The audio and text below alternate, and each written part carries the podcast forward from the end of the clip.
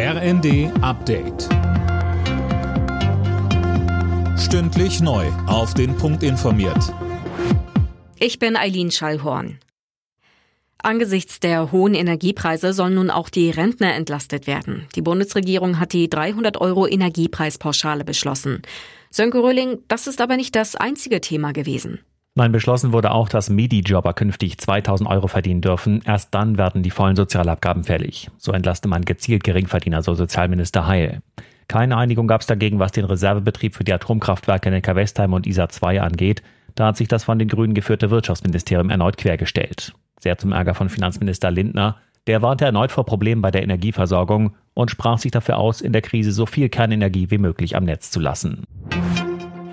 Die Bundesregierung zahlt den Stromnetzbetreibern 13 Milliarden Euro, um einen weiteren Anstieg der Strompreise abzufedern. Das hat das Wirtschaftsministerium der ARD bestätigt. Laut Wirtschaftsminister Habeck hätten sich die Netzgebühren sonst möglicherweise verdreifacht. Bundesfinanzminister Lindner will die Frist für die Abgabe der Grundsteuererklärung verlängern. Er werde den Bundesländern diesen Vorschlag machen, erklärte der FDP-Chef. Mehr von Dirk Justes. Wie Lindner sagte, sind die Steuerberater und Finanzbehörden derzeit überlastet. Außerdem gebe es im Moment Wichtigeres zu tun. Das Finanzministerium geht davon aus, dass bislang erst weniger als 30 Prozent ihre Erklärung zur Grundsteuer abgegeben haben. Steuerzahlerbund und Eigentümerverband Haus und Grund bezeichneten den Vorstoß Lindners als richtig und überfällig.